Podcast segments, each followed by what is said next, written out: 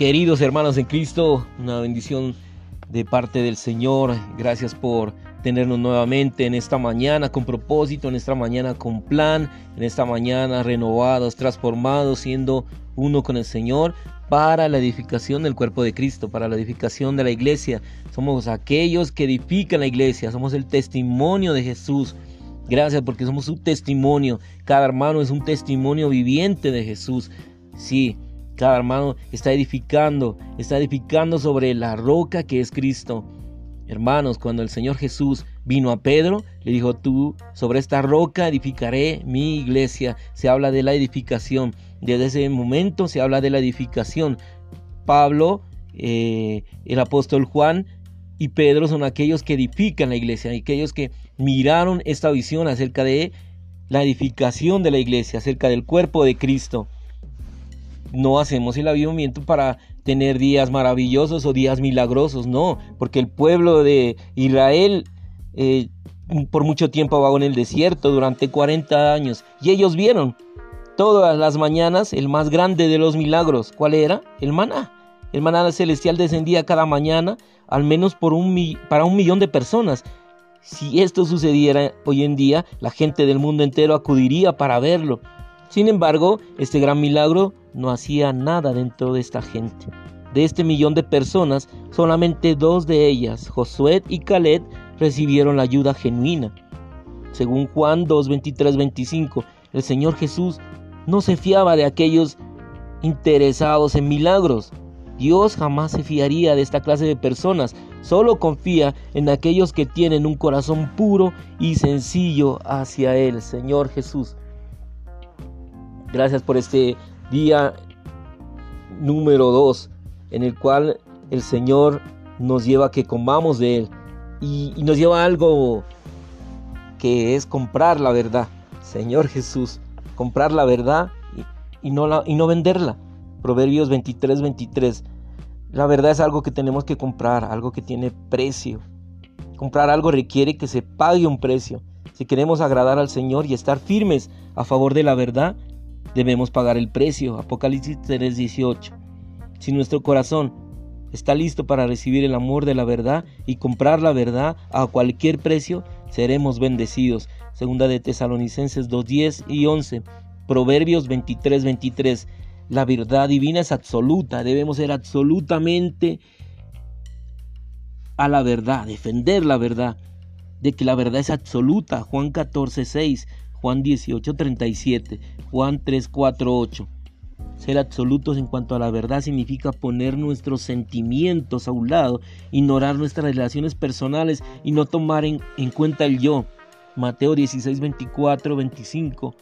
Primera de Pedro 1, 22. La verdad es el estándar único y debemos ponernos del lado de la verdad para oponernos a nosotros mismos. Defender el hecho de que la verdad es absoluta es posible solo cuando somos librados de nosotros mismos. Juan 8:22, segunda de Juan 2:3 y Juan 3:4. Debemos honrar la verdad de Dios, tomar el camino de la verdad y no transigir de ninguna manera con respecto a la verdad. Segunda de Pedro 2:2. Con miras a la consumación de la economía divina necesitamos ser absolutos en cuanto a la verdad presente. La verdad presente es la verdad que está presente entre los creyentes, la cual hemos recibido y poseemos ahora. La verdad presente incluye la revelación en cuanto a la economía eterna de Dios, Efesios 1.10 y 3.9, la Trinidad Divina. Segunda de Corintios 13:14, Apocalipsis 1:4-5, la persona y obra de Cristo todo inclusiva. Colosenses 2:9, 16:17 y 3:11 el Espíritu vivificante y consumado, Juan 7:39, Primera de Corintios 15:45, Apocalipsis 22:17, la vida eterna de Dios, Juan 3:15, 16 y la iglesia como el cuerpo de Cristo, Efesios 1:22, 23 y la nueva Jerusalén, Apocalipsis 21:2 y 10:11.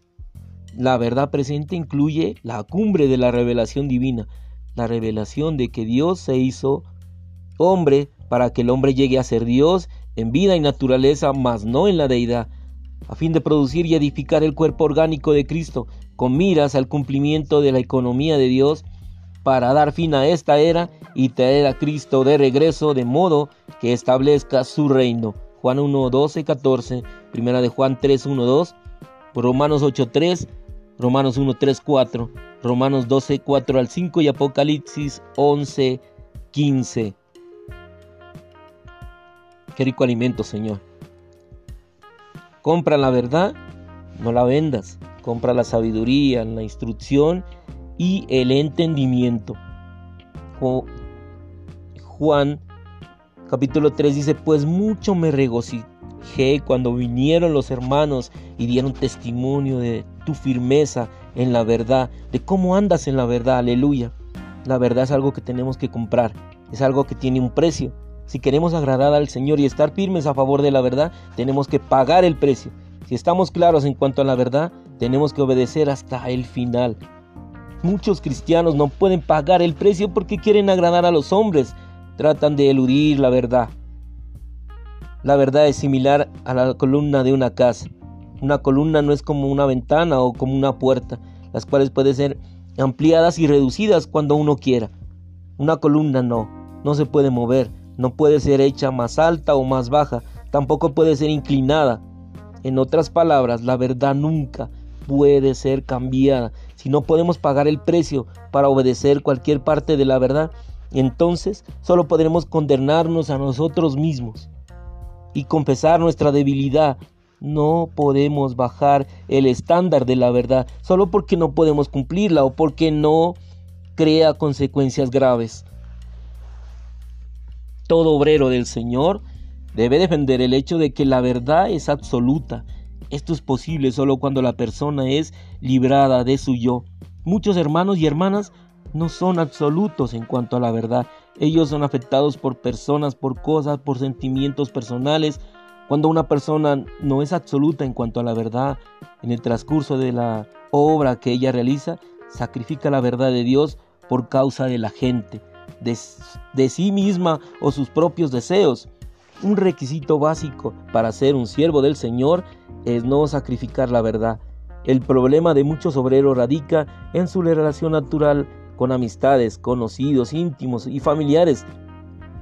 Transingen en cuanto a la verdad por sus amistades, familias inmediatas o parientes. Si la verdad es la verdad, no se debe transigir en cuanto a ella, ya sea por vuestros propios hermanos, parientes o amigos íntimos. Supongamos que en cierta localidad se suscita una controversia. Ciertos santos simpatizan con un grupo particular de hermanos y, y se ponen de su lado, mientras que otros tienen preferencia por otro grupo de hermanos y se ponen del lado de ellos. En vez de sentarse y calcular el precio de ser absolutos por la verdad y seguirla, ellos se dejan influenciar y son dirigidos por sus propias emociones. Esto no quiere decir que tales hermanos no hablen de la verdad. Ellos no la desechan por completo. Aún se interesan en ella, pero no son absolutos en cuanto a la verdad. Ser absolutos en cuanto a la verdad significa que no permitimos que ningún sentimiento personal ni ninguna relación familiar se interponga con la verdad. Tan pronto se tomen en cuenta nuestras relaciones humanas en algún asunto espiritual, estaremos transigiendo en cuanto a la verdad. Tan pronto involucremos nuestras relaciones humanas en estos asuntos, la palabra de Dios, sus mandamientos serán reducidos por factores humanos y transigimos en cuanto a la verdad. La Biblia contiene muchos mandamientos y ordenanzas, las cuales provienen de Dios, y sus siervos necesitan predicarlas y anunciarlas. No podemos ser siervos de Dios si no somos capaces de predicar más allá de lo que practicamos. Esto se debe a que la verdad es absoluta. La norma de la palabra divina no debe ser reducida al nivel de nuestros logros personales. No podemos alterar la verdad de Dios buscando justificar nuestras carencias. Al hablar tenemos que trascender nuestro yo, nuestros sentimientos, nuestro interés personal. Este es un requisito elevado para todos los siervos del Señor. Debemos tener cuidado de no hacer algo de cierta manera cuando afecta a los hermanos y hermanas, pero de otra manera cuando se aplica a nuestra esposa o a nuestros hijos.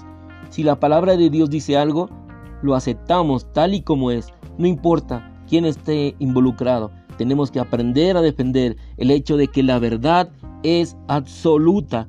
Aleluya. Amén y amén.